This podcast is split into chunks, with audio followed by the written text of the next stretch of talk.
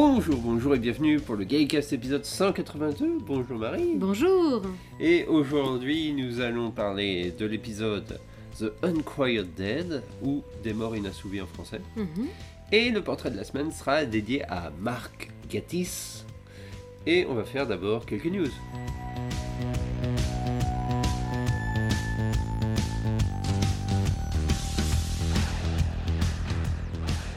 Alors aujourd'hui dans les news, euh, bah, c'est toi qui vas commencer avec la news la plus importante. Oui, ben non, en fait, c'est la sortie du Doctor Who Magazine euh, 592 ou 592 pour nos amis français. Ouais. Euh, avec, pour une fois, euh, le 9 Docteur en couverture. Ah ça change. hein. C'est suffisamment rare pour euh, le préciser. Non, il n'était pas sur la précédente je crois aussi. Ah, ok. En fait, honnêtement, j'ai regardé les précédentes couvertures, il y est pas si souvent. Mais justement, c'est suffisamment, c'est assez Ouais. rare. Non, Que non, le non, de- Docteur Non, est je parle du dixième en fait. Ah, ok, oui, c'est non, une moi je... idée reçue qu'on s'est fait parce que c'est vrai qu'ils en parlent souvent. Donc, euh, Voilà, ben en tout cas, c'est parce qu'il y a le rank des aventures du 9 Docteur, ce qui tombe assez bien vu que c'est ce qu'on est en train de regarder pour l'instant.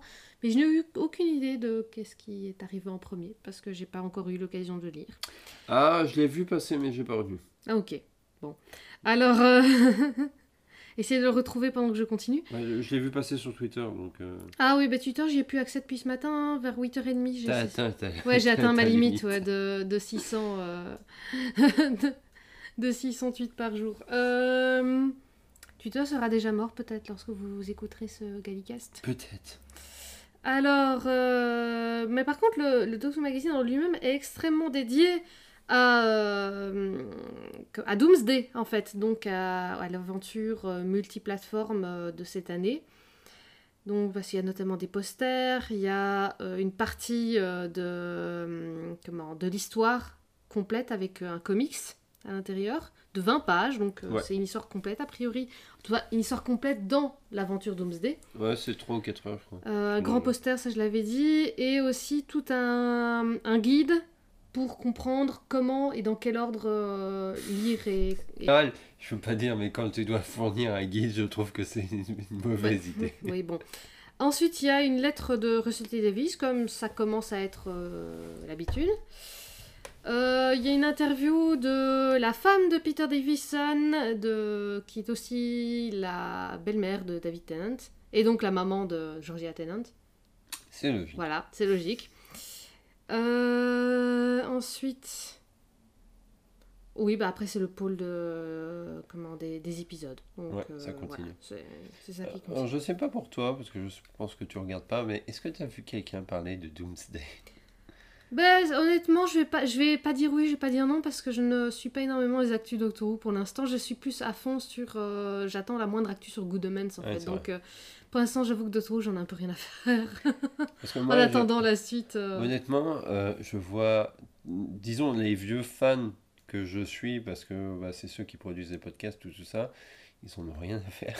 Personne n'en parle. Ils suivent pas. Et dans les personnes plus jeunes qui pourraient suivre, enfin, Mm. je- d'autres personnes en tout cas, euh, c'est pareil, j'ai vu aucune réaction sur Doomsday. Quoi. Ah oui. Là récemment, euh, il y a quelqu'un sur un Discord où je suis qui, euh, qui me parle beaucoup de, de la saison 5 de Torchwood en, en audiobook, mais c'est la seule personne qui pour l'instant me parle de Doctor Who. Donc, autre chose que la série en elle-même, C'est déjà bien. Ouais. Personne a beaucoup aimé apparemment. Ben, il paraît que les autres- Enfin, j'ai écouté qu'un audio Torchwood, mais il paraît qu'ils sont bien comme d'habitude. Alors, l'autre nouvelle, euh, puisque en fait, il n'y a que deux news, grosso modo, aujourd'hui, euh, c'est la sortie prochaine d'un livre qui s'appelle Pull to Open, euh, qui est consacré en fait sur la production de la série en 19 entre 1962 et 1963, donc vraiment sa genèse. Euh, il va sortir le 24 juillet et il est écrit par Paul Hayes qui avait déjà écrit un livre qui s'appelle The Long Game et qui était destiné à la production de la série, nouvelle série, enfin de la série moderne. en- Ah ouais. Et ce qui s'est passé entre 96 et 2003, grosso modo. Ok. Euh, Potentiellement intéressant je l'ai précommandé. Ah c'est chouette. Si vous êtes en Belgique, vous ne pouvez pas le faire livrer en Belgique. Ah donc J'ai tu été l'en- obligé de le faire livrer en maman, France. Ok. J'ai envoyé à ma mère. Donc, et il sort le 24 juillet. Donc, théoriquement, quand on va aller, à- on va passer à Paris pour le City of Death Tour. Euh, je vous donnerai la date exacte prochainement, vous en faites pas. Euh, théoriquement, je devrais l'avoir su. Ok. Théoriquement, parce que la douane. Hein. Oui. voilà. Donc, euh, il y a pas mal de nouvelles informations. La préface est écrite par Toby Haydock. Euh, a priori, c'est un bouquin qui sera intéressant à lire parce qu'il y a quand même pas mal de nouvelles informations sur la production de la série, comme le, euh, les infos qui sont sorties dans le Radio Times sur le journal intime de oui. Barry D'ailleurs, la troisième partie est sortie. honnêtement, la première partie était intéressante sur la production des épisodes. Bah, la deuxième et le troisième, euh, c'est un peu le néant. Hein. C'est ah, c'est vrai, c'est euh, c'est un peu. un tel était pas. Je, je l'aimais pas. Un tel. euh, c'est pas. Comme c'est souvent le cas avec, des, avec ce genre de. En fait, le, le truc, c'est que euh, je pense qu'ils ont dû éliminer pas mal de trucs un peu trop personnels. Parce qu'à mon avis, il devait raconter quand même un peu plus que ça, mais sur sa vie. Oui. C'est un journal intime. Oui. Euh, résultat, euh, sur la vie de Warren à mon avis, il doit être intéressant. Mais euh, bon, dans, le troisième, dans la troisième partie de l'article, on apprend qu'il a invité chez lui comment, le, grand, le grand directeur de. Celui qui a créé Doctor Who, entre guillemets. Ah, Sidney. Sidney Newman, voilà. il, a, il a invité sa femme et Sidney Newman à manger chez lui. Ce genre de truc. Apparemment, il était un peu en froid avec euh, Verity Lambert à ce moment-là parce qu'il a trouvé qu'elle avait changé d'attitude avec le succès de la série. Euh, voilà. Honnêtement, autant la première partie était super intéressante parce qu'on a découvert que, oh mon dieu, ils avaient raté la diffusion du premier épisode en, en lançant la bande trop tard. Ouais. Bah alors après, euh, c'est. Le néant. C'est le néant, quoi, c'est dommage. Mais bon c'est son journal intime, on peut pas réécrire ce qu'il a écrit. Hein. Voilà, ça c'était une news. Euh, tiens, je vais en profiter pour raconter un truc. Oula. Euh, j'étais en train de replonger un peu euh, dans la série classique, enfin dans la série moderne, donc avec la saison 1, et j'ai repensé au roman, tu sais, qui avait été édité à l'époque, donc The Clockwise Man, oui. tout ça. Et je me suis aperçu d'un truc. The Clockwise Man, qui est le premier à être sorti, enfin l'un des trois premiers à être sorti, euh, met en scène euh, les Clockwise euh, Robots, ceux qu'on voit dans la saison 2. Oui. Et, et, le roman, en fait, est sorti en, le 19 mai 2005. Donc avant la saison 2. Ah. Donc techniquement, la saison 2 fait apparaître un personnage inventé pour les romans. Oui. ah, c'est vrai. J'ai trouvé ça drôle. Effectivement. Euh, je sais pas à quel moment a été écrit le scénario de The Girl in Fireplace. Il mhm. Faudrait que je regarde, mais à mon avis, euh, ça va se chevaucher un peu. D'accord.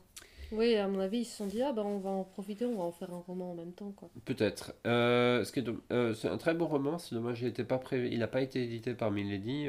Il y en a qu'un de, de, de, comment, des qui, qui, est sorti. Il y en avait deux qui étaient prévus et il y en a qu'un qui est sorti. Et c'est dommage, je sais pas celui-là qui est sorti. en fait, ce qui m'inquiétait avec Milady, ils se sont dit, hmm, on va éditer du Doctor Who. Mais tout sauf Tennant. Alors que c'était celui qui aurait eu le potentiel le plus de. Bah, en fait, c'est sorti à la période de Matt Smith. Oui, je sais, oui, Matt Smith, bah, ça a marché Donc, ils ont tout moyen. sur Matt Smith. Hein. Oui, oui, bah, c'est logique. Et ce qu'il y a, c'est qu'ils n'étaient pas tous très bons. Il y en avait des bons, honnêtement. Il y en avait des franchement corrects, mais ils étaient vraiment pas tous bons. ouais. Eh ben, on va passer au sujet de la semaine. Qu'est-ce que t'en penses? Allons-y.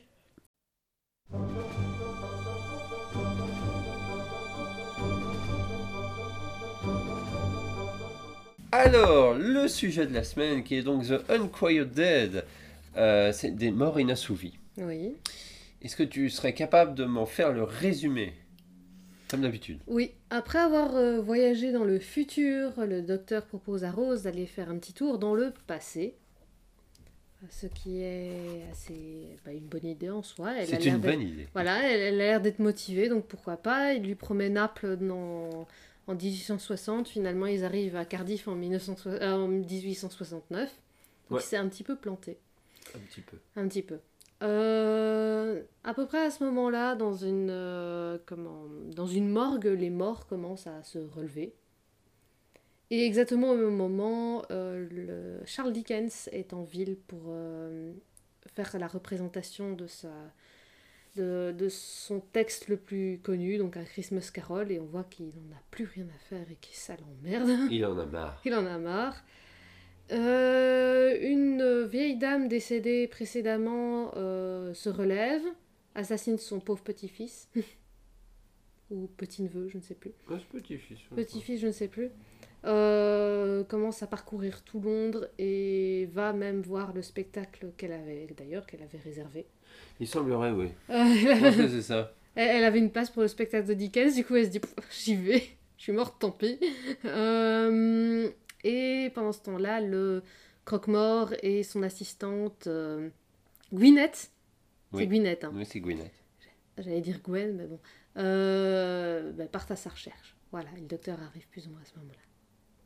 C'est parfait résumé. Oui, Parfait parce que c'est ça. c'est ça, oui. Et alors que j'ai absolument pas du tout parlé des aliens. Eh, c'est écrit par Margatis. Et au Donc- niveau des audiences, que je reprenne un peu, 8,86 millions de téléspectateurs sur BBC One et 0,4 millions sur BBC Free lors de la rediffusion. Mhm. Je- J'en j'en parle jamais, mais c'est vrai que les épisodes étaient rediffusés sur BBC Free. Qui était. Ah non, c'est BBC 4, je crois, qui était. Non, BBC Free était numérique à ce moment-là. était, euh, Je ne sais pas. Est-ce que c'était la première euh, participation de Margatis à Doctor Who, euh, y compris Paramédia ou pas? Alors non, Paramédia, il avait déjà fait des choses. Oui. On en peut-être Euh, Il avait plus. fait des sketchs. Oui, oui ça je me Euh, il souviens avait fait des des sketchs. sketchs. Il avait fait quelques trucs. Il est possible qu'il ait déjà écrit pour Big Finish avant, à vérifier sur le moment. Mais non, c'est pas. Mais sa première participation à la série moderne. Oui. Euh, c'est le premier épisode historique. Mhm. C'est le premier épisode historique avec une personnalité. Oui. euh, qui sera d'ailleurs un thème récurrent en fait dans les, personnages, dans les épisodes historiques. Oui, c'est qu'on. Dans la série classique. Dans la nouvelle série, tu veux dire. Dans la nouvelle série, oui. Euh, parce que je crois, euh, peut-être pendant l'ère Capaldi, tu sais, euh, les épisodes avec les Vikings, il n'y a pas de Oui, non, n'y a pas de personnage historique, effectivement. oui. Euh, Ouais, ils sont assez rares, les, perso- les, les épisodes historiques où tu croises pas une, euh, une célébrité, quoi. Ouais, c'est ça. euh, Mais en tout cas, il y en a quasiment systématiquement. Enfin, en tout cas, cet épisode, c'est une première pour tout pour une nouvelle Oui. série. Euh, petit détail, le Tardis, le, vortex du temps est bleu. Au Ah début oui. de l'épisode, ça veut dire qu'il voyage dans le passé. Oh mon dieu, j'avais jamais fait attention. Parce que c'est rouge quand il va dans le futur et bleu quand il va dans le passé. Je crois que c'est euh, euh, honnêtement un détail qu'ils vont plus ou moins abandonner par Laissez la suite. tomber, ouais. Il me semble. Euh, surtout pendant la période tenante, je me rappelle. À vérifier parce que comme on va les revoir, de toute façon, on verra bien. Mais en tout cas, là, c'est le cas. Ouais, Euh, D'ailleurs, Rose aide à piloter le Tardis dans cet épisode-là, oui. au début. Je sais pas si t'as remarqué. Ouais. Euh, elle s'habille aussi avec un costume historique, ce qui est Oui. quand même relativement rare dans la série classique. Et même après dans la nouvelle série, je veux dire, euh, Ce ça. sera pas une constante. Ça sera pas une constante que les compagnons euh, se, se sapent comme l'heure où ils sont arrivés, tu vois. Ouais, surtout pas le docteur, même s'il a changé de t-shirt. C'est vrai. Euh, Il y a une petite référence à City of Death, en tout cas, il y a une référence à un peu entre guillemets à la sexualité du docteur. Enfin, en tout cas, la phrase est un peu ambiguë parce qu'il il la trouve superbe. Pour une humaine. Et puis après, il y rajoute pour une humaine. Et en fait, euh, je pense honnêtement que tu es censé l'interpréter dans Il est sous le charme, mais il veut pas le montrer. Oui. Je pense que c'est comme ça que tu es censé l'interpréter. Oui. Qu'est-ce que tu as pensé de l'épisode? Ah, ben je l'ai beaucoup aimé. Honnêtement, j'en avais assez peu souvenir. Je me souvenais juste euh, de, de, de, Gwen, euh, de Gwyneth sous la sous l'arche. C'est à peu près tout ce dont je me souvenais de l'épisode. C'est un épisode qu'on zappe. hein. Oui, et alors, alors que je trouve qu'il est bon. Franchement, euh, je, ne, je m'attendais à pas forcément grand chose et en fait, il est bien, il est sympa. Pour l'instant, je ne suis déçue par aucun épisode Ouais. euh, de, de, de cette saison 1. Euh, après avoir- après l'avoir franchement un peu snobé pendant des années finalement. Dans le sens, je l'avais pas revu. C'est pour ça qu'il ne faut pas skipper Nine. Exactement. Il faut pas. Il faut pas. Et comment Et c'est. J'aime beaucoup la- le développement entre Rose et le docteur. Et surtout, le développement du docteur qui se trompe sur toute la ligne. On reviendra sur ce détail. Voilà. Et surtout qui, qui, qui a introduit une constante, la constante du sacrifice. Ouais. Mais ça, on en parlera peut-être tout à l'heure. On en parlera un peu plus tard. Euh, moi, j'avoue que c'est un épisode que j'aime bien. Je pense que je l'apprécie beaucoup mieux maintenant Mhm. que j'ai vu tout un tas de programmes qui ont plus ou moins inspiré Margatis. Oui. Je Je sais vois pas ce que pour tu veux toi, dire, oui, oui. mais euh, à l'époque où il a été diffusé, honnêtement, euh, mis à part les séries de l'époque où elles ont été diffusées, des séries anglaises, ou parfois des séries euh, des années du passé, mais disons populaires comme Chapeau de cuir, Amicalement Vôtre. Mhm. Euh, Il n'y avait pas d'autres programmes, j'étais pas très, euh, disons, horreur Ouais. classique, enfin plutôt horreur, mais à l'américaine, toi, les Ouais. films d'horreur. Alors que Margatis, pour cet épisode-là, c'est franchement inspiré de l'horreur à l'anglo-saxonne, Oui. donc gothique. Mhm. Et ça se ressent beaucoup dans cet épisode-là. Et je pense, et je trouve en fait que quand tu as, tu as vu pas mal de ce programme, enfin que tu es un peu imbibé de ça, euh, tu apprécies un peu plus l'épisode. Ouais, je pense aussi. Parce que c'est vraiment un épisode euh, horreur gothique. Euh, surtout qu'on reviendra un peu sur. De, enfin, peut-être pas, parce qu'il n'y a pas grand chose à dire, mais en tout cas, c'est le premier épisode à avoir fait scandale pour la série moderne. Ce qui été jugé trop violent. Wow. Oui, il a été un peu critiqué pour le côté. Parce que c'est vrai qu'en fait, euh, c'est littéralement des zombies Oui. qu'on voit dans cet épisode-là. Alors, certes, les maquillages sont pas sanglants, Non. euh, ils sont pas. Les euh, effets spéciaux morbides. sont pas foufou. Ouais, ils sont pas extraordinaires, c'est ce qui sauve un peu l'épisode dans le sens, euh, bah, c'est ce qui rend pas si violent que ça.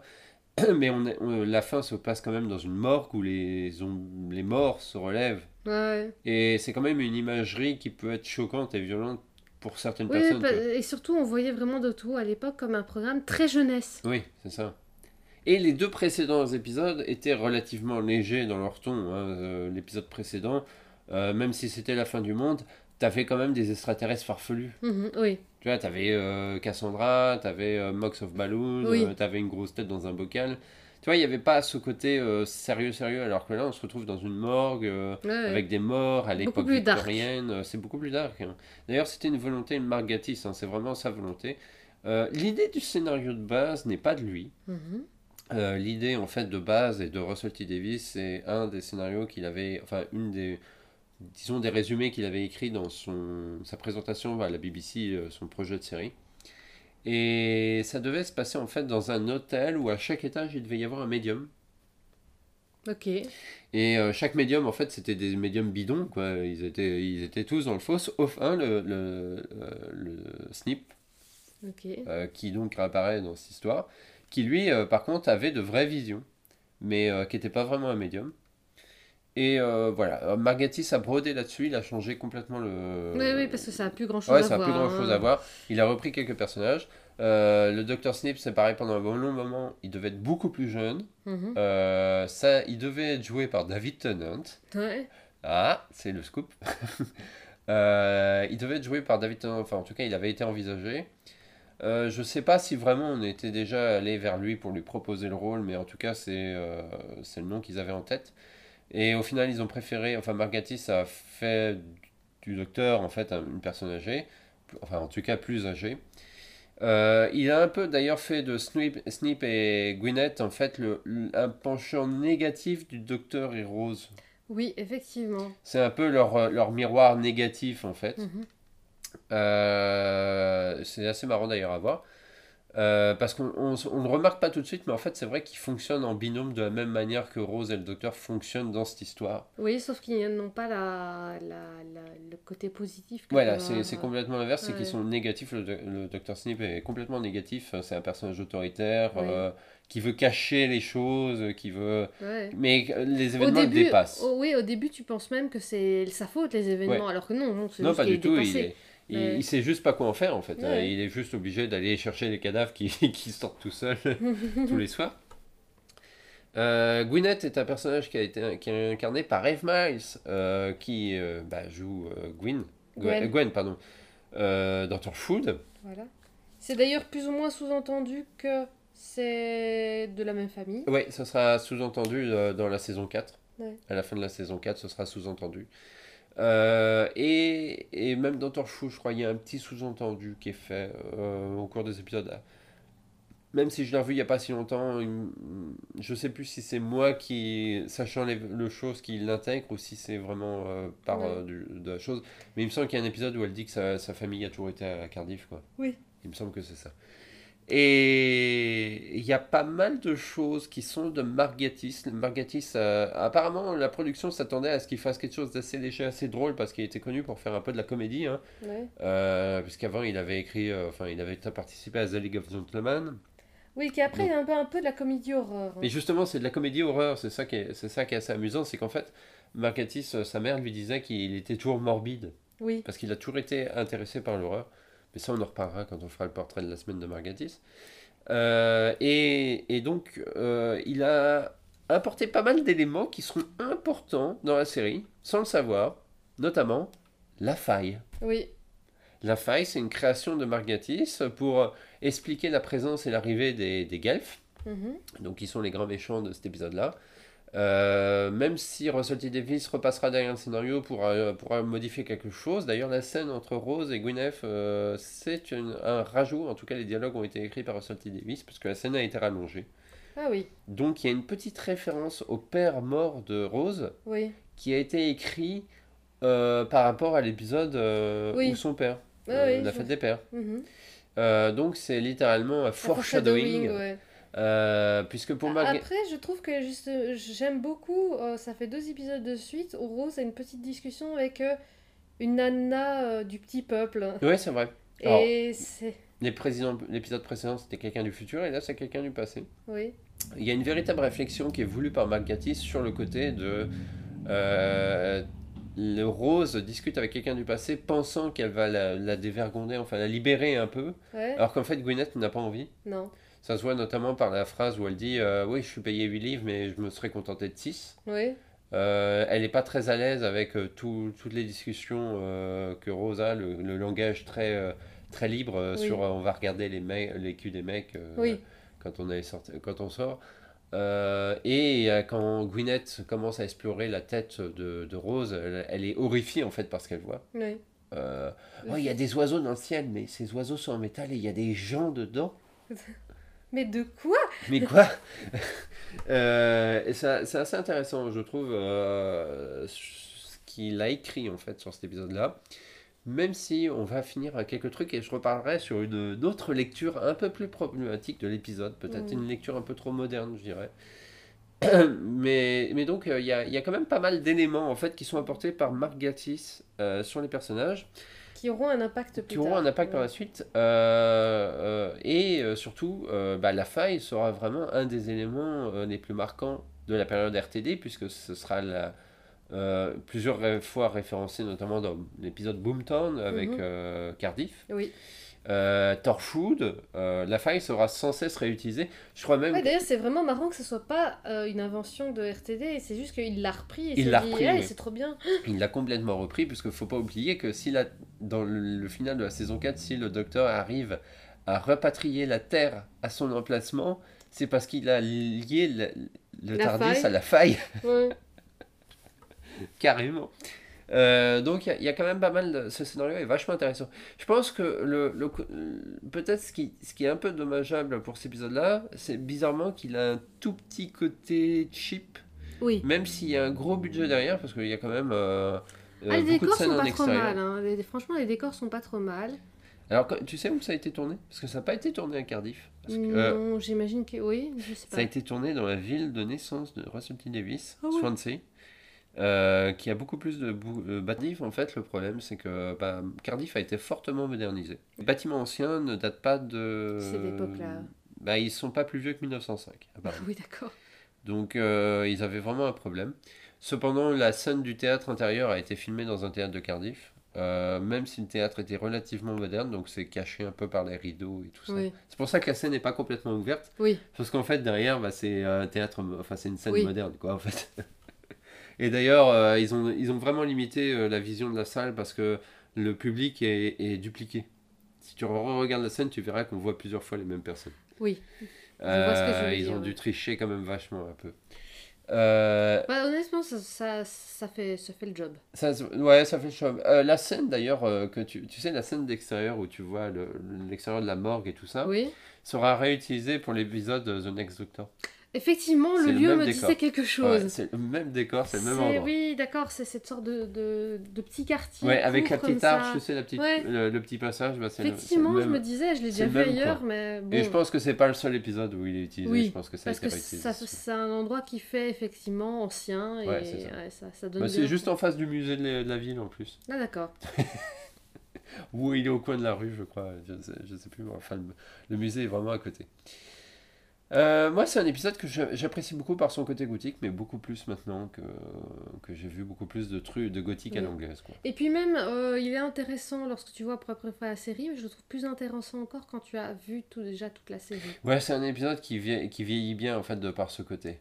Oui, parce qu'en fait, il pose déjà beaucoup de bases, comme tu disais, la faille, mais aussi cette fameuse notion, euh, le, le sacrifice de la semaine. Le- bah, tu vois, tu, parles, tu, parles du, tu parlais du, du sacrifice justement. Euh, oui, ben justement, là, dans l'épisode précédent, on a déjà eu le premier sacrifice de la semaine. Ouais. C'est un personnage qui, qui, qui décède pour sauver le docteur, c'était euh, la nana arbre, là, j'ai oublié son Ouais. nom. Euh, et là, ben, cette, cette semaine-là, c'est comment Gwyneth qui, qui, qui, qui- meurt en, en faisant, en créant le pont entre les Guelfes et la Terre. Mais euh, et c'est quelque chose qui va revenir très souvent dans la nouvelle série. Qui sera exploité par Moffat en fait. Oui, ça sera réexploité par Moffat parce que justement, au bout d'un certain temps, les gens, enfin, il y a, il y a des ennemis du Docteur qui vont reprocher au Docteur de laisser les gens se sacrifier pour lui. Ouais. Euh, je ne sais plus dans quel épisode c'est. Moi non plus, je précis. sais plus quand. Je suis à peu près sûre que c'est le c'est Missy ou le maître qui. Enfin, c'est le même personnage, mais Moi non plus, j'ai un gros doute j'ai l'impression que c'est le maître qui lui reproche à un moment donné. Je me demande si c'est pas aussi euh, toute la période avec euh, les Silence Ah, et la chapelle aussi qui veut quand veut. Tu vois, en fait, c'est quand même une notion qui revient sans arrêt dans la nouvelle, dans la série moderne.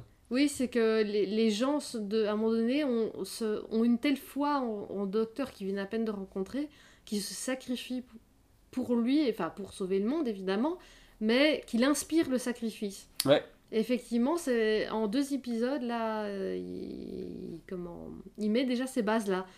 Euh, je me souviens plus suffisamment de la saison 1 pour me dire si ça réapparaît après. On verra au fur et à mesure du revisionnage. Mm. Euh, mais, mais là, c'est vraiment très flagrant. Surtout, en fait, ces deux épisodes, euh, donc le précédent, comment, sur la fin du monde là, et la, Bah, la fin du monde. voilà, la fin du monde, et celui-ci ont beaucoup de parallèles, notamment dont un, le sacrifice, deux, euh, comment, ben, Rose qui parle avec une nana du futur du passé, mais qui, qui, qui, qui travaille, euh, enfin c'est une nana De son peuple, époque, quoi. en fait, oui. Ouais, c'est ça. C'est, en fait, c'est à chaque fois des miroirs de Rose, parce que Rose est comme ça, elle travaille aussi, elle est, enfin, c'est pas une fille riche. euh, euh, donc, en fait, Rose retrouve des miroirs du passé et du futur. Il y a ce côté sacrifice, et euh, qu'est-ce qu'on pourrait dire d'autre? S'il y a. Comment. Finalement, euh, le. Comment. Il y a un côté euh, spectacle. Parce que à chaque fois, bah oui, ça se, se passe. Comme dans le précédent épisode, la destruction de la Terre était devenue un spectacle. Et là, bah oui, tout le monde se retrouve au spectacle pour voir euh, Charles Dickens. Pour Charles Dickens, pour la, Ouais, la c'est petite ça. frayeur du soir. La petite frayeur du soir, voilà. Et finalement, ça finit mal, mais voilà. Bref. Ouais, mais euh, moi, moi j'aime bien parce que euh, les, Ah, mais moi, je trouve ça positif. les, les bah, c'est intéressant. En fait, c'est un, c'est un très bon parallèle par rapport aux œuvres de Charles Dickens, justement. Mhm. Euh, je les ai pas vraiment lues. J'aimerais, faudrait qu'on en Je achète. n'ai lu qu'à Christmas Carol, et Ouais. mais par contre, j'ai vu plusieurs adaptations. Et c'est euh, Charles Dickens, c'est un peu euh, le, je dirais le Jules Verne anglais pour moi. Non, ils sont très différents. Non, non, mais pas dans le sens, euh, non, mais dans leur popularité. Ah oui, dans ce sens-là, oui, ok. Parce que Charles Dickens, c'est vraiment très important pour les Anglais parce que bah, Christmas Carol, et, Mm. tu, tu- tu le vois chaque année. Quoi. Je veux Mm. dire, L'année dernière, il y avait encore une version pièce de théâtre avec Marc Gatiss, justement, dans Oui, le rôle ils, de Scrooge. ils reviennent fin de l'année. Ils reviennent fin de l'année. Faudrait qu'on y aille. Viens, on retourne en décembre. Angleterre en décembre. On va aller voir Gatis faire Scrooge, ok. Ouais, ils font ça qu'en décembre. Ouais, ouais, c'est. Et, et, et, euh, enfin, c'est des. Je veux dire, euh, même euh, bah, les, les fantômes du Noël passé euh, aura le droit à sa version épisode dans la série classique, dans la série moderne, avec Matt Smith.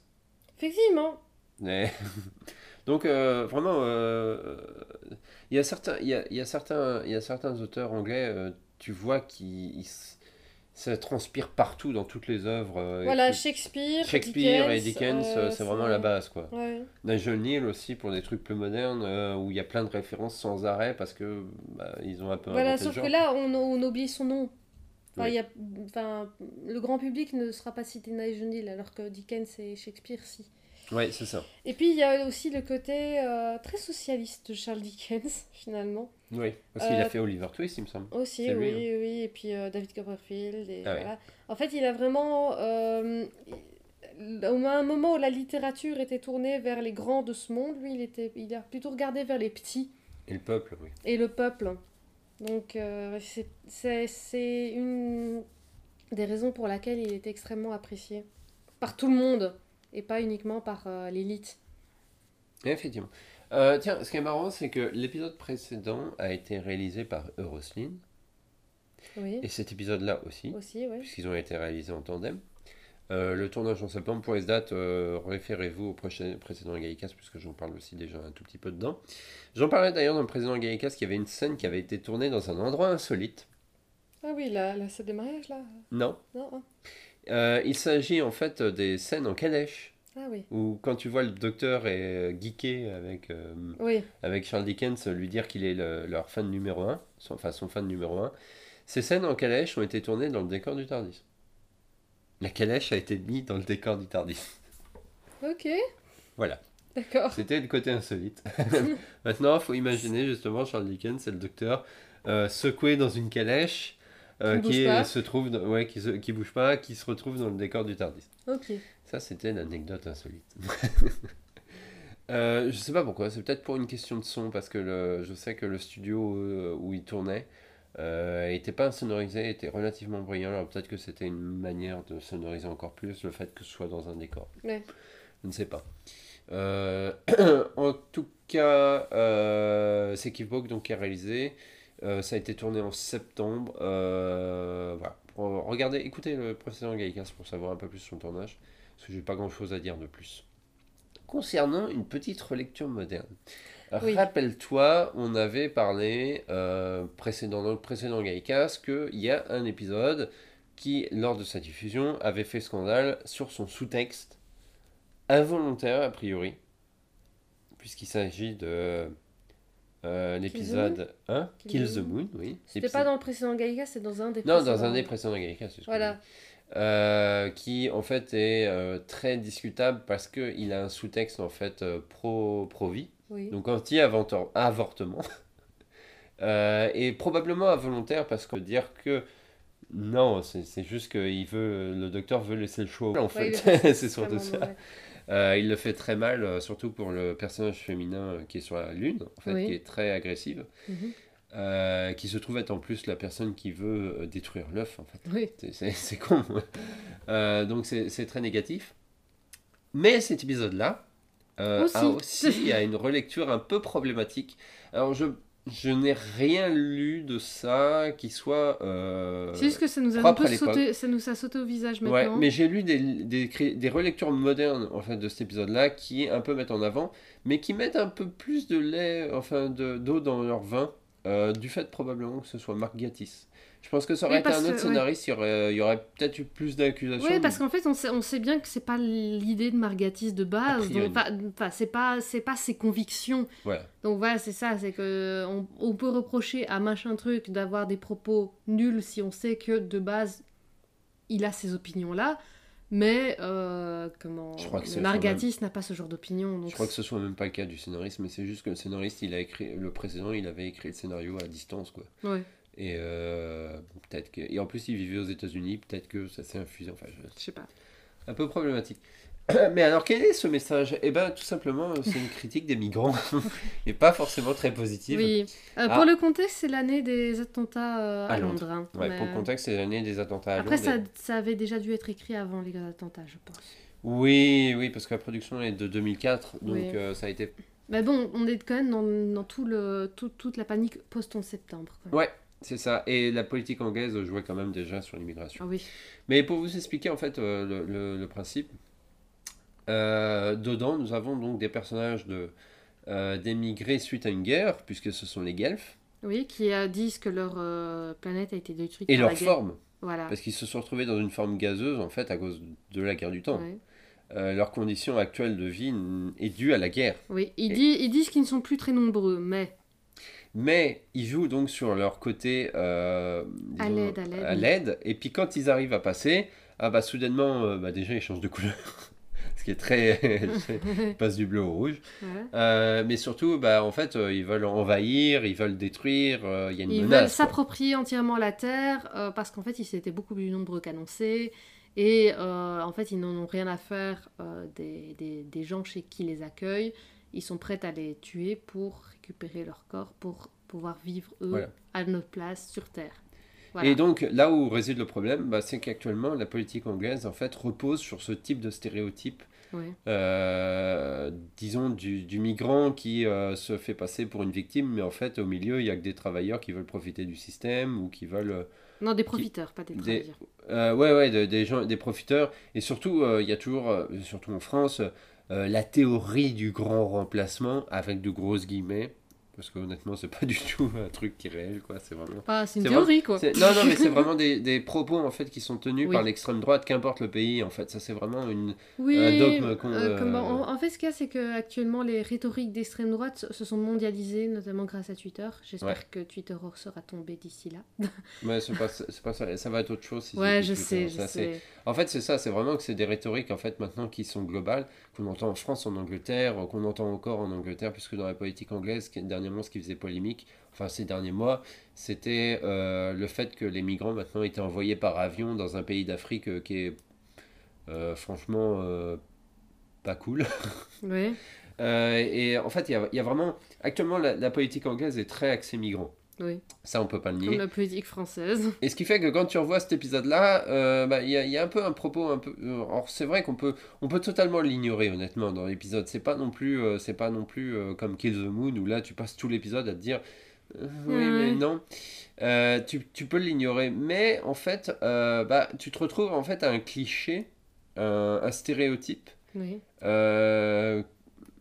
qui euh, dans la, dans la dans je dirais dans, dans la science-fiction dans l'horreur tout ça est typique mhm. du, de l'ennemi en fait qui se fait passer pour un gentil mais en fait il est méchant pour pouvoir passer euh, à qui est en fait qui est en fait une euh, comment une réappropriation de la menace rouge oui. en fait de, de, de, de l'époque post seconde guerre mondiale où les américains avaient extrêmement peur des, des russes infiltrés. Ouais.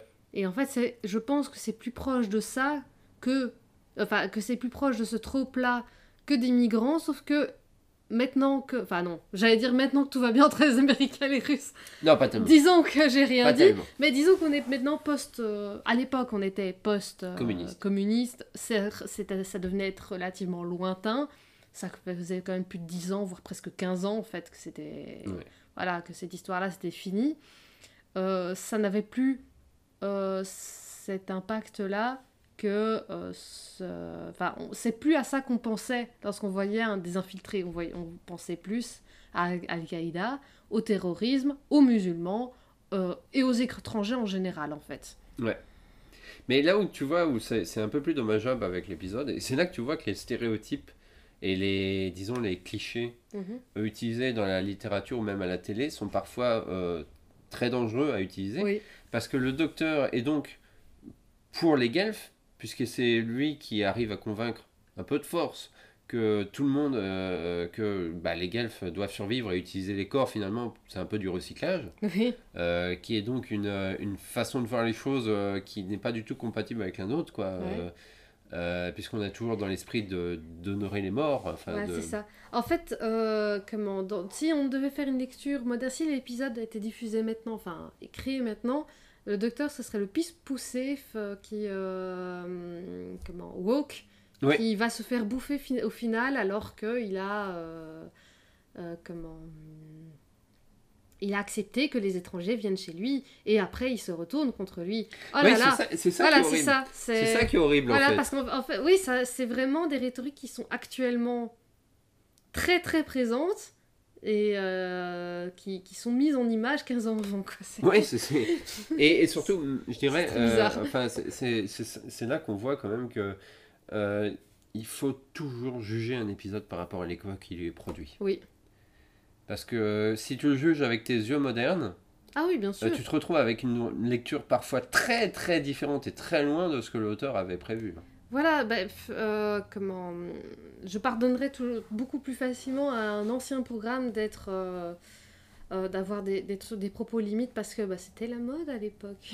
Ouais, c'est ça, c'était Voilà. comme ça à l'époque. Mais par contre, je ne je pardonnerai pas un programme neuf, récent, qui vient juste de sortir. C'est pour ça que Kill the Moon, j'arrive pas à pardonner cet épisode parce que c'était déjà un sujet à ce moment-là. Je oui, veux dire, c'est clair. ça nous a choqué le jour même, ça nous a choqué. Donc Ouais, je vois pas, je vois pas. C'était, c'était pas, c'était pas le bon moment, c'était pas le bon truc quoi. Ouais, c'est ça. Alors que cet épisode-là, bah, c'était pas, c'était pas intentionnel, Non, mais c'est dû au raccourci nécessaire pour un épisode de 45 minutes. oui aussi, effectivement. C'était inévitable. Enfin, voilà. Et euh, plein de tropes qui datent de, de la guerre froide qui n'avaient pas été remises à jour. Exactement, ouais. Voilà, Euh, bah, je pense qu'on a tout dit sur l'épisode. Oui, Euh, N'hésitez pas à nous dire en commentaire sur Discord ce que vous avez pensé de cette, enfin, de cette relecture.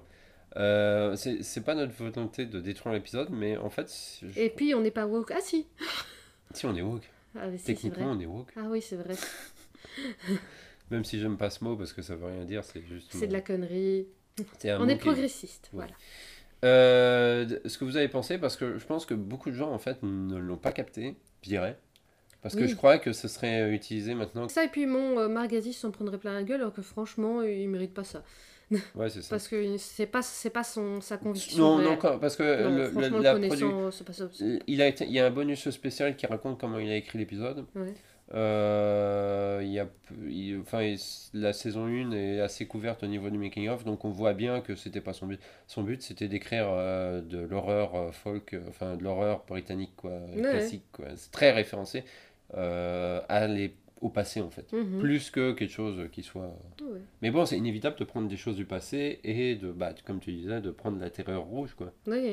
C'est- Ça c'est inévitable. C'est comme avec Talon of Wenxiang qui utilise euh, une jaune. imagerie du péril jaune, quoi. Ouais. Enfin, on- un jour on parlera du péril c'est un peu plus compliqué que ça. criti- Ouais, voilà, c'est ça. ouais. Bref, on va, pousser, on va passer au sujet de la semaine.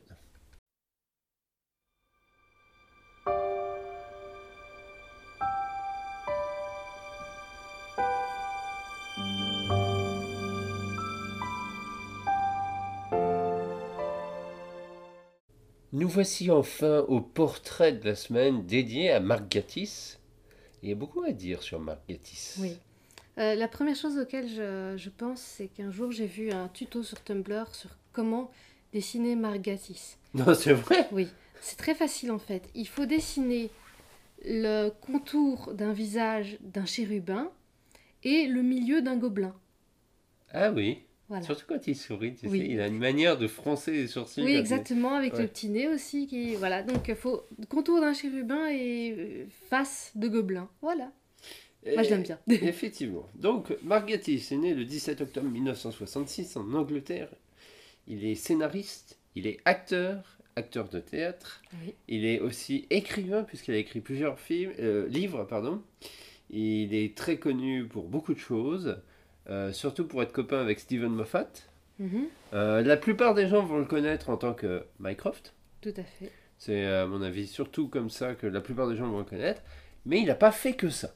Oh non, Oh, il n'a pas fait que ça. Non, non, ça c'est sûr. Euh, donc, il a commencé dans le théâtre avec euh, quelques pièces de théâtre, mais en fait, très vite, euh, il va avoir ses premières lettres de noblesse, je dirais. je sais pas si je dois dire ça comme ça. Mais en tout cas, en fait, il va se. euh, avec euh, quatre copains d'école qu'il a rencontrés à l'université, il me semble. euh, ils vont former le club des gentlemen. C'est League of Gentlemen. Le, The League of Gentlemen, mais ça veut dire le club des gentlemen, Oui. grosso modo. Euh, c'est, c'est une troupe de comédie, mais à l'humour noir, Oui, à l'humour assez satirique. oui. Euh, c'est euh, ce que certains disent anti-political correctness. Ouais. Et euh, c'est quelque chose qu'on n'a pas encore vraiment regardé. En tout cas, Non, moi, moi, j'ai vu que des extraits. Moi, si, moi j'avais regardé 4-5 épisodes en fait. J'avais persisté parce que honnêtement, j'aime énormément Margatis. Je pense qu'il y a des trucs Je- drôles dedans, quand même. Pour des raisons. Ben, en fait, ce qu'il y a, je t'explique. Est-ce que tu vois le sketch de Monty Python dans le film Le sens de la vie que je ne regarde jamais? Oui. Ça peut aller jusque-là. Ouais, mais ça Assez m'étonne souvent. pas. Ça m'étonne pas. Euh, explique le, le, enfin, c'est le sketch euh, du restaurant. Oui, c'est ça, c'est ce sketch du restaurant Voilà, avec Monsieur je- Créosote. euh, Voilà, moi je, ne sais pas voir ce. Voilà, et ça peut aller vraiment dans ce genre de crade en fait. Et euh, moi, c'est pas quelque chose qui me fait rire. Oui, Du coup, j'ai beau aimer- énormément aimer Margatis, il y a des limites à ce que je peux supporter. Ouais, non, mais je te comprends. Je te comprends parce que j'ai vu des extraits et j'avoue que c'est c'est le genre de programme anglais. euh, je passe, je place euh, Little Britain dans la même catégorie. Ouais. C'est euh, il y a des trucs drôles dedans, mais en fait, je trouve ça plus souvent insultant que drôle. Oui, euh, outrancier, irrévérencieux, mais pas dans le sens noble du terme, tu En vois. fait, c'est l'humour méchant anglais. Oui, voilà, c'est ça. Et c'est, c'est, je préfère l'humour qui se moque gentiment, mais qui n'est pas à ce point euh, dark, trash, euh, Mm. méchant, quoi. Alors, pour expliquer un peu, euh, ça a commencé d'abord à la radio euh, en 97, donc 80 en 97. Euh, en fait, le- The League of Gentlemen, ils tiennent ça d'un film qui s'appelle Hold Up à Londres en français. Ok. C'est un film des années 60. Euh, c'est une comédie anglaise en fait, du même style. En fait, c'est le même style d'humour quoi. Ça c'est un peu. euh, euh, ouais, t'as quasiment pas vu ce genre de film Non. en fait. Donc c'est très que c'est difficile. pas le genre à- de film que j'apprécierais de voir, je crois. bah, euh, celui-là, ça pourrait aller, je pense. Ouais. En fait, créé... parce que je trouve qu'ils vont plus loin, eux, normalement. Ah, ok. Euh, donc, euh, ils tiennent de ce, ce nom-là. Et en fait, suite au succès, en 99, ils sont passés à la télévision. Mhm. Euh, alors, il y a une, des petites différences entre la version radio et la version télé. Déjà, il y a moins d'épisodes dans la version radio. Mhm. Et surtout, la, la ville dans la version radio s'appelle Vamp. Alors, je pense qu'il y a peut-être une blague sur ce mot, mais je ne le connais pas. Mais dans, dans la version télé, la ville est devenue euh, Royston Vasey, qui est en Ouais, fait le vrai, véritable nom de l'acteur Roy Chubby Brown, qui joue dans la saison 2. D'accord. Donc j'ai trouvé ça drôle Ok. qu'ils utilisent le nom d'un acteur pour nommer un village pour finalement embaucher l'acteur. Ça me semble logique. Royston Jusque-là.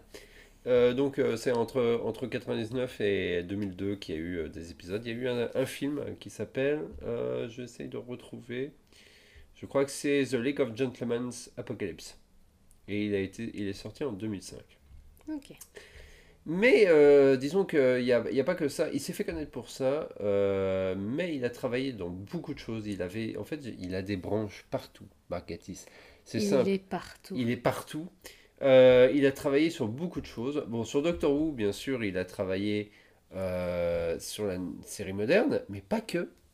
Parce que, par exemple, et ça je ne savais pas, mais il a joué dans trois des téléfilms produits par BBV.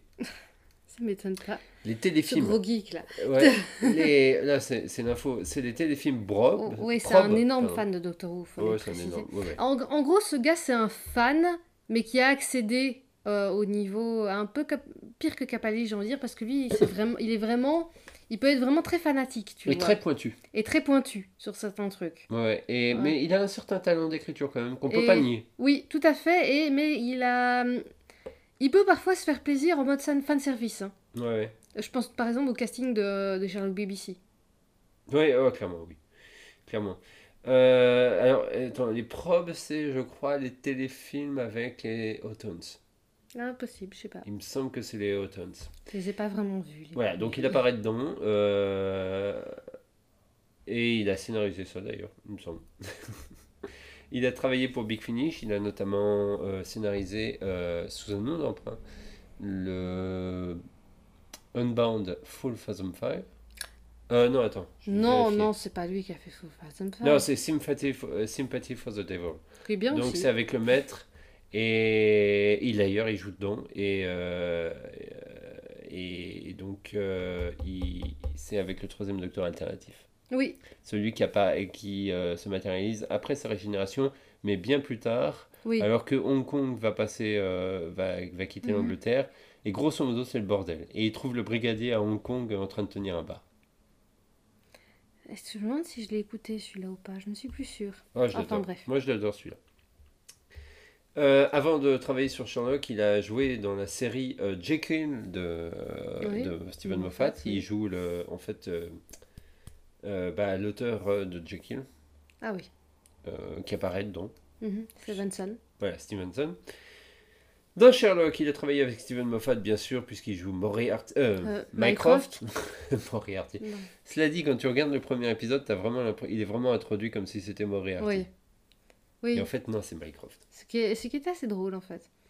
Et hum, si vous voulez une critique complète de la série euh, Sherlock BBC par nous, euh, n'hésitez pas à aller jeter un œil au British Fiction Podcast. On a fait deux épisodes complets sur euh, Sherlock BBC. Ouais. On trash la série, hein, ça je préfère vous prévenir. Plus les Plus deux le premières saisons que la fin, en fait. Oui, parce que la fin, on s'attendait à être déçu, alors que la- la- je ne m'attendais pas à être déçu en revoyant les deux premières saisons. C'est surtout ça, je pense. Ouais, c'est peut-être ça. Euh, je trouve que euh, Ça m'a vieilli. les Alors deux premières... Non, mais les deux premières saisons ont mal vieilli sur pas mal de points. Ouais. Mais écoutez le BFP euh, là-dessus pour savoir ce qu'on pense. Donc, euh, il, a, il a travaillé aussi sur la série Remake, puisque c'était une série des années 60 qui s'appelle Randall et Hopkirk. Mhm. Euh, je ne savais pas qu'il y avait eu un remake de cette série, honnêtement. Moi non plus. J'ai toujours pas vu l'original. Ouais. Faudrait que j'achète en DVD un de ces jours. Grosso modo, c'est l'histoire d'un flic, euh, je crois plutôt détective privé, mais en tout cas, c'est un duo. Et il y en a un des deux qui meurt. Et en fait, son, son ami euh, le voit. Ah ouais. Et il résout, il, résout, il résout des meurtres comme ça, enfin des, en- des enquêtes policières comme ça. Ah, ça a l'air cool. Mais euh, il peut pas dire à, sa, à son ancienne copine euh, qu'il voit toujours euh, Oui. son ami. D'accord. Et il est toujours habillé en blanc, parce qu'il est mort. Bah oui, c'est son ange. D'ailleurs, le titre entier, c'est Randall Upkirk Disease. Ah oui. Voilà. Euh, il, a, il avait pas travaillé sur le nouveau Quatermass Si, puisqu'il joue dans la, Oui. la version 2005 de Quatermass, Ouais. le- la- le- puisqu'ils ont rejoint en 2005 euh, The Quatermass Experiment en direct, et il joue, avec David euh, Tennant. il joue aussi un des personnages, je sais plus lequel exactement. Non. C'est pour ça que à chaque fois que je pense à... On n'en a pas parlé, il n'y a pas récemment un Si, on en a parlé, y a- épisode... de- si, si, on en a parlé, parce qu'on a parlé de, Ouais. Steven- euh, de, bah, de David Tennant qui, euh, sur le plateau... euh, Oui, non, mais je, je voulais dire euh, de l'épisode où Gatiss joue aussi euh, avec Martha. On n'avait pas fait un hors-série en parlant de celui-là. je pense pas, si. Il y a Martha et Margatis. Margatis qui, qui se Je prend pense, pour... je euh, pense que, ouais, c'est The Lazarus Experiment. Voilà, Lazarus Experiment, ce qui pour on moi... l'avait regardé en direct sur le Discord. Ah, c'est ça, qui ressemble énormément à Ah, certains points du de Quatermass. Ouais, ouais, c'est un, un, remake light de The Quatermass Oui. Experiment. Euh, donc, attends, je retrouve. Dans euh, Space? Oui, il joue dans Space, il joue un personnage dans Space, il apparaît en tant que personnage qui ressemble à l'agent Smith. Oui, effectivement, il était très jeune. hein. Ouais, ouais. Euh, et il joue John Patterson dans The Quatermass Experiment. Ouais, j'ai retrouvé le nom. Mais, alors, c'est la série télé Dracula. Ah oui, ah oui. Euh, il a travaillé dessus. Alors, attends, donc, je vais...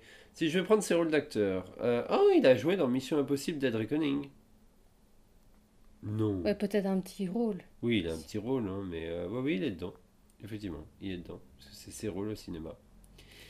Euh, Operation Mincemeat, The Road Dance, The Spark Brothers. Ah, il est dans, il est dans le documentaire de- sur le groupe euh, Sparks.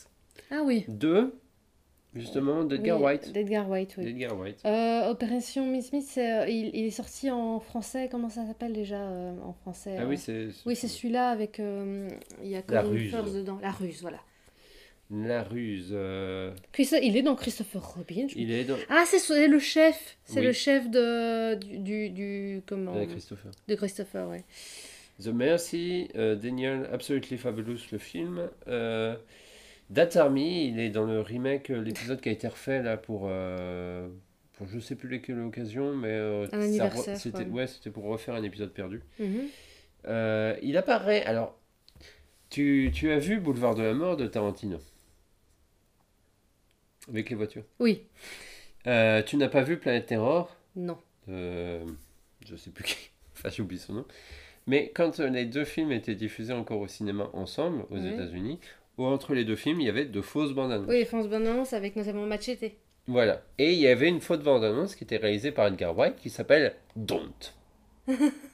Ok. Et il apparaît dedans. Ok. Voilà. voilà. Ouais, donc on peut considérer que c'est dans la bande à Edgar White, mais c'est marrant, il n'est pas dans la trilogie Cornetto.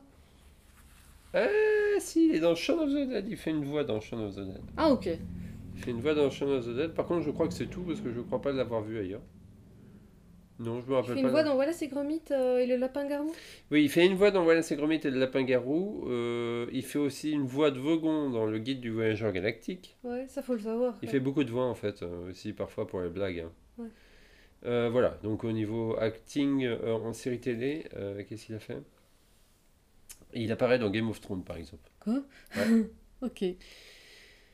Il apparaît dans Jekyll, il joue Stevenson, donc il apparaît aussi dans Doctor Who, où il joue trois personnages en fait dans trois épisodes différents, puisqu'il joue le professeur Lazarus, il joue Danny Boy Gantok dans je ne sais plus quel épisode, et il joue le capitaine qui est censé être l'ancêtre du brigadier Alistair Gordon Oui. Leslie Stewart. Euh, il joue dans une version du vent, du vent dans les saules. Il joue dans Agatha Christie et Miss Marple. T'as des trucs plus récents parce que là ça commence à être vieux. Ça, ça, Ouais. ça Spaced. euh, Oui, dans Space, oui. Doctor Terrible, House of Horrible, il joue dedans. Euh, voyons, voyons, voyons. Being Human, il apparaît dedans. Ah mon dieu, oui. C'est vrai que j'a- j'avais commencé à regarder ça. Il joue dans Horri- Horrible Stories. Ah aussi. oui Il joue de- dans deux épisodes apparemment. Euh, souvent crédité sous le nom The League of Gentlemen d'ailleurs. Ah ouais. Euh, The Vote, London Spy, Taboo, Thunderbirds Argo, oui, il joue euh, une voix dans l'épisode, euh, dans la nouvelle série. D'accord.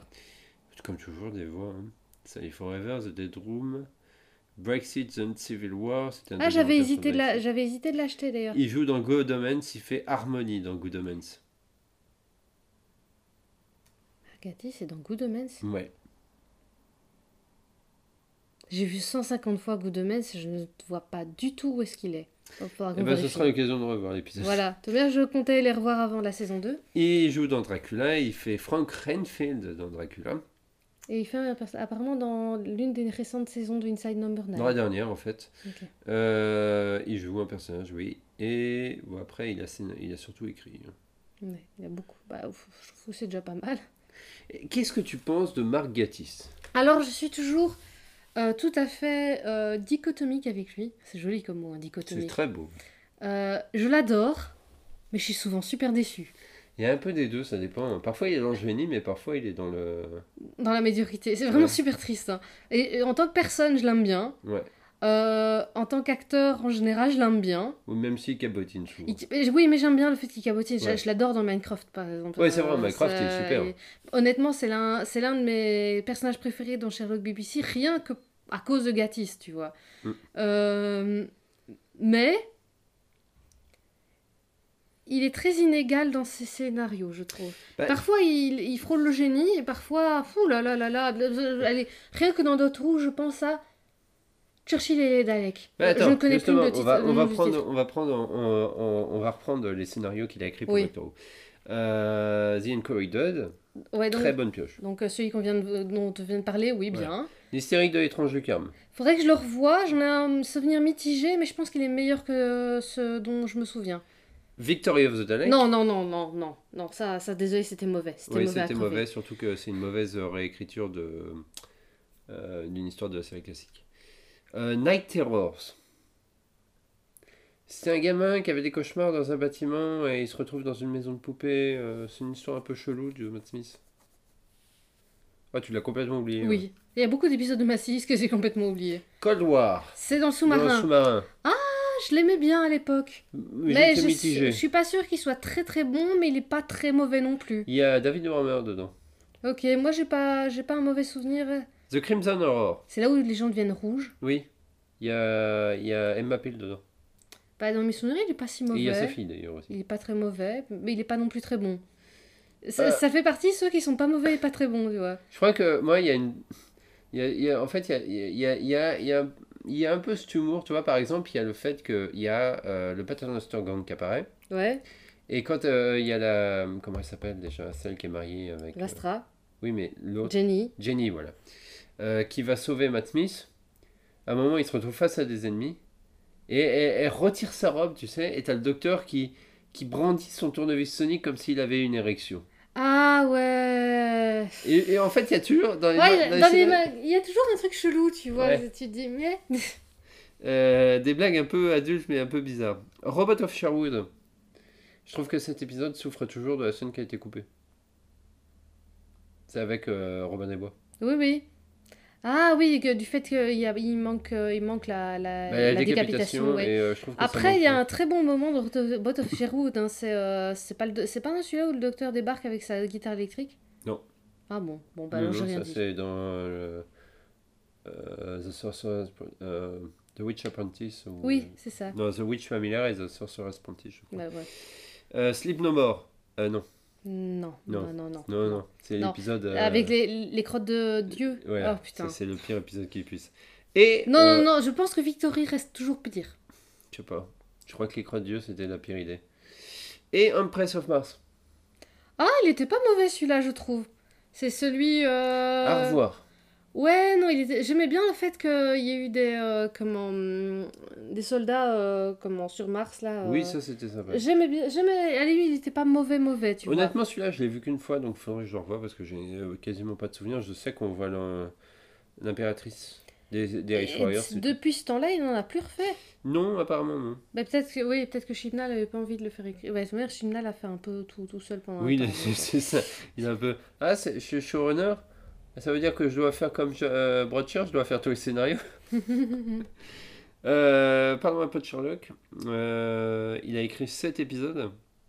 Donc, euh, The Great Game, qui est, bon, il l'a coécrit avec Moffat, hein, souvent. Ouais. Bah, en fait, il a, quasiment, il a quasiment écrit tous les épisodes, en fait. Mais en fait, il les, il les coécrivait beaucoup, tu vois. Oh, c'est lui qui a écrit, qui a écrit l'épisode The Abominable Bride, avec Steven Moffat. Ouais, ouais, ben ça, mais c'était eux, c'était lui ou. Enfin, je veux dire, et- il y avait que eux deux qui écrivaient, donc. euh, enfin, en même temps, euh, tu... Et je suis toujours persuadée qu'à chaque fois, ils s'en- ils s'envoyaient des messages en mode Hé, qu'est-ce que tu penses de cette idée Oh, ouais, bonne idée. Et puis, Ouais. en fait, euh, ils- c'est leur gros délire, Sherlock BBC, et des fois, ça en souffre beaucoup. Oui, ça, c'est ça, le problème. Il a réalisé une version télé de, des Premiers Hommes sur la Lune, donc euh, le texte de H.G. Wells. Ouais. Jamais vu. Euh, maintenant, puisqu'il date, ah, il date de 2010. 2010, il est pas si vieux. ouais. Mhm. Il a écrit le fameux docu-fiction An Adventure in Space and Time.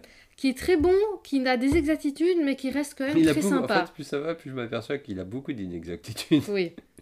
Mais euh, ça, ça reste un film, ça, je l'aime bien. D'ailleurs, l'acteur qui joue Truckton est un des membres de la Ligue des Gentlemen. D'accord.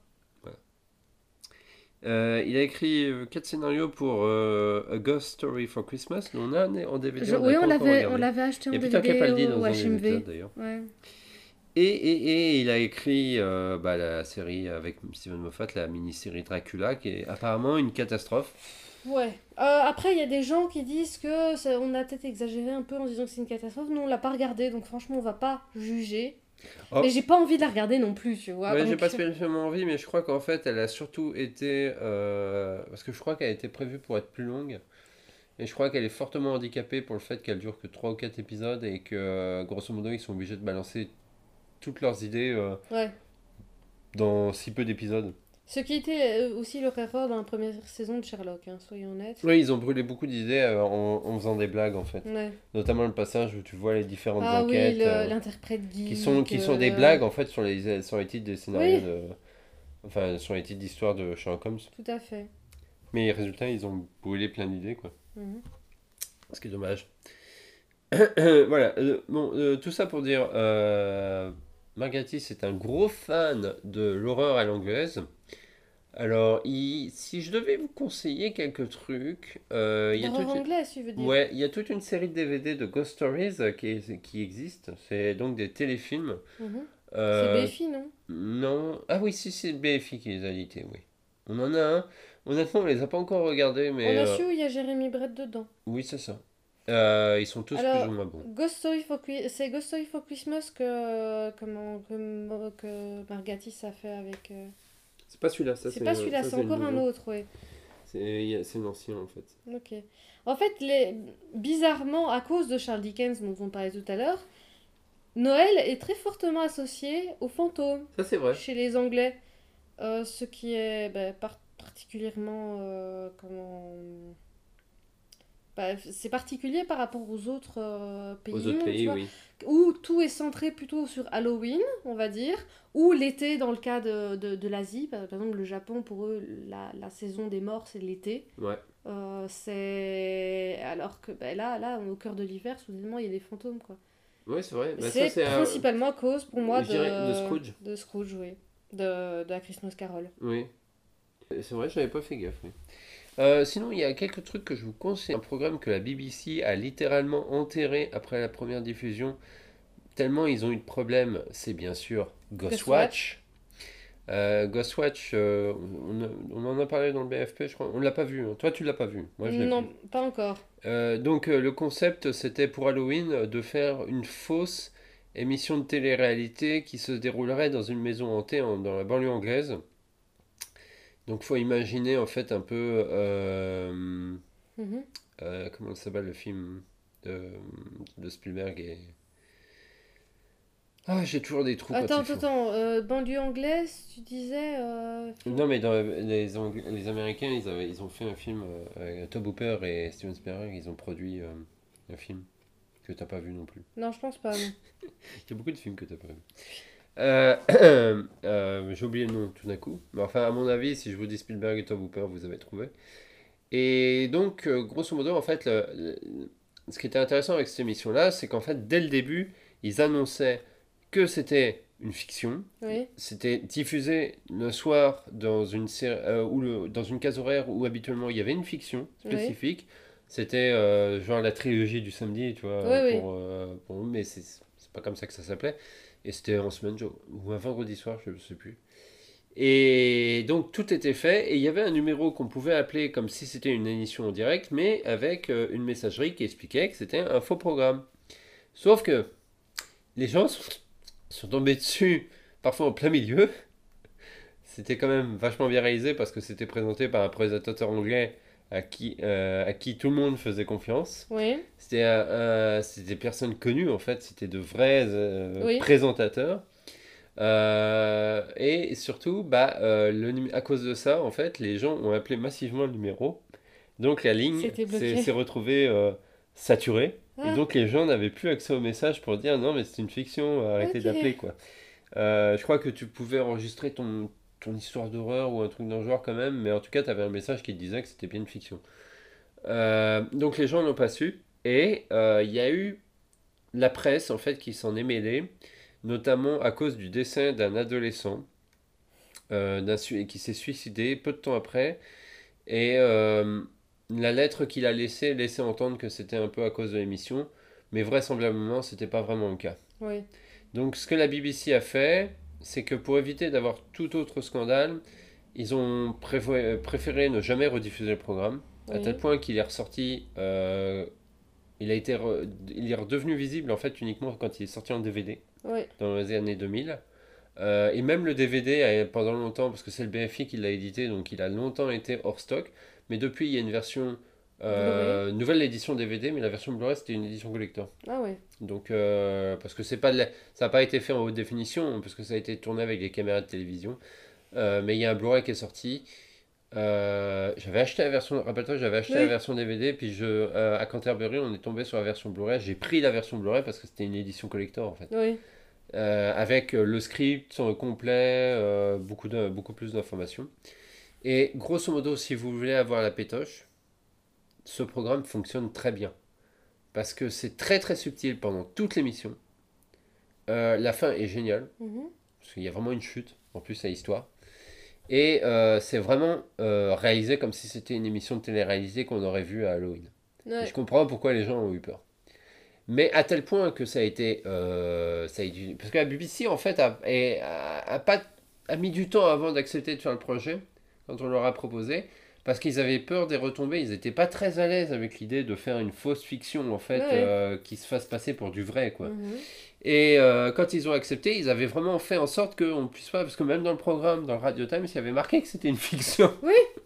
Il y Et avait- les il y gens avait- ont quand même eu droit. à- Ils avaient tout fait pour qu'il n'y ait pas ils- de. Ils l'ont fait vraiment très safe, alors que un Ouais. cas comme, euh, comme euh, Bye Bye Belgium, qui est un docu-fiction extrêmement connu en Belgique, euh, je crois que c'était vers 2006, enfin je sais plus, peut-être un peu plus tard, euh, qui annonçait la fin de la scission de la Flandre avec la Wallonie, en gros. Sauf que là, en fait, ils n'avaient pas du tout prévenu qu'il y avait une fiction, tout ça. Euh, ce n'est qu'en cours de hum, D'émission. où il y a le logo de l'émission qui avait succédé à l'époque à Striptease. Ouais. Et surtout un numéro de téléphone à appeler qui expliquait ceci n'est peut est- ah, Je pense que ça donnait un truc, ceci n'est peut-être pas une fiction, point d'interrogation. Il y avait ça qui était affiché au truc. Mais tout le monde y a cru Ouais, euh, sur, le, sur le moment même. Et après, euh, comment, il y a eu énormément de, euh, de problèmes. Notamment, ben, ça, on a, ça- enfin, même les politiques s'en sont mêlés. euh, la RTBF s'est fait vraiment taper sur les doigts. Enfin, ça a été quelque chose de terrible. Et c'est vraiment comment, un coup de chance d'ailleurs que le, que le présentateur se soit pas fait virer. Et finalement, c'est devenu quand même une- quelqu'un de très Oui, bah, c'est un présentateur habituel. oui, ouais. oui, c'est. C'est le présentateur Voilà, c'était. On va, on va dire que ça aurait été. C'est comme si. euh, c'est comme si Pujadas à l'époque, ou euh, Jean-Pierre Pernaut, avait présenté en France euh, que les Corses ou la Bretagne se décidaient de faire sécession et que, et que l'armée était intervenue. Enfin, c'était un truc euh, Ouais, assez dingue à l'époque. Et pour Ghostwatch, pour revenir à Ghostwatch, Ouais. euh, ça avait tellement marqué les esprits à l'époque qu'ils étaient censés recevoir un BAFTA. Oui, Ils étaient censés recevoir un BAFTA et c'est la BBC elle-même qui a demandé à ne pas le recevoir. oui, pour plus qu'on en parle, quoi, Ouais, pour enterrer ont- le machin. Ils ont vraiment enterré le machin. Donc je vous conseille vraiment Ghostwatch. Euh, sinon, dans les autres programmes, qu'est-ce que tu conseillerais toi dans autre programme Tu sais, moi je suis pas grande fan d'horreur, donc. euh, Il y a The Woman in Black par Nigel Neal. Ouais, que j'ai pas vu. L'adaptation euh, d'un classique de la littérature, mais c'est considéré comme étant une des me- la meilleure adaptation. ouais. Euh, Fred, mais bon, c'est pas Fred, vraiment de l'horreur. c'est plus de l'horreur. hein. Enfin, si, c'est de l'horreur, mais c'est le réalisme. c'est quoi. plus que de l'horreur, ça. Ouais, c'est... c'est plus que de l'horreur. Euh, Qu'est-ce qu'on pourrait dire euh, Sinon, à- après, à Dina Genil. Du Nigel Neal. Sinon, il y a après tous les films de la Hammer, quoi. Parce que c'est- Oui. grosso modo, euh, euh, Mark Gatiss est un gros fan de la Hammer. À Oui. tel point qu'il a réalisé un documentaire sur sur l'horreur euh, à l'américaine et aussi sur l'horreur européenne. Mhm. Et euh, oui, ça se voit. euh, Mais c'est vraiment, c'est vrai que l'horreur à la Hammer a vraiment une touche particulière, surtout quand tu touches à l'horreur des années 70 qui se passe à l'école contemporaine. Parce qu'ils ont Mhm. réalisé les Dracula, mais c'est des films en costume. Oui. Les Dracula, Frankenstein, c'était des relectures des classiques. Euh, et ils sont très, euh, ils sont très typés. Ils sont plutôt sanglants d'ailleurs, contrairement à ce qu'on peut penser. Mais ils ont été un peu censurés à l'époque. Et donc je conseillerais, pour finir sur les films de la Hammer, euh, enfin il n'y a pas que la Hammer, mais je conseillerais les deux films Dr. Mhm. qui sont des comédies, de préférence à voir en anglais, parce que la version française trahit un peu, même si c'est avec Vincent Price, ça marche aussi. Il n'y en avait pas des avec euh, des acteurs de Doctor Who d'ailleurs? Il n'y en avait pas un avec Tom Baker?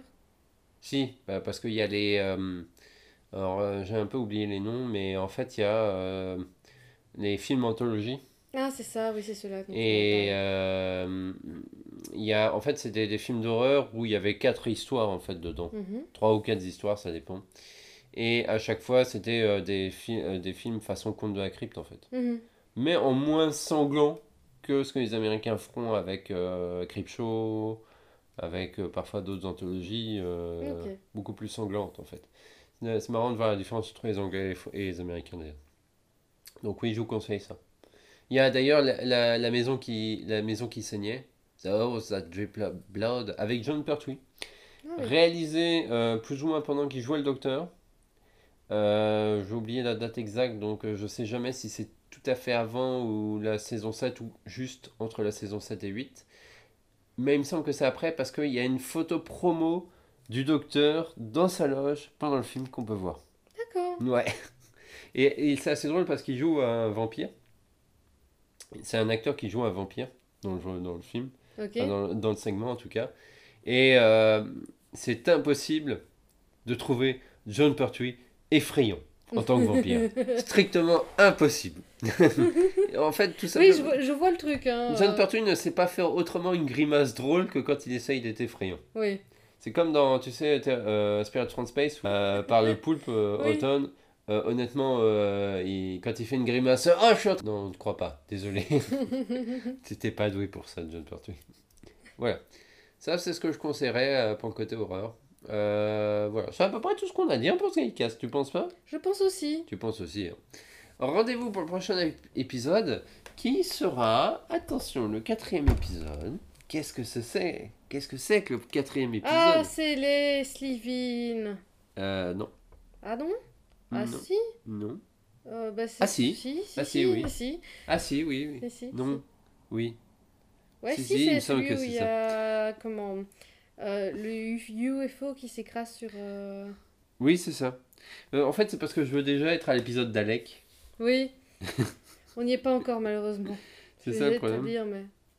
En fait, je veux déjà être à cet épisode et malheureusement, bah, on n'y est pas encore. Non, on a encore deux épisodes de Sylvain à se taper. D'ailleurs, j'ai réécouté, enfin, euh, je pense, que j'avais complètement oublié, mais j'ai réécouté euh, Jubilé. Ah oui.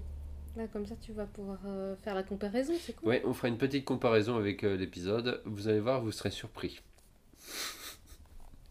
Article putaclic. comme ça.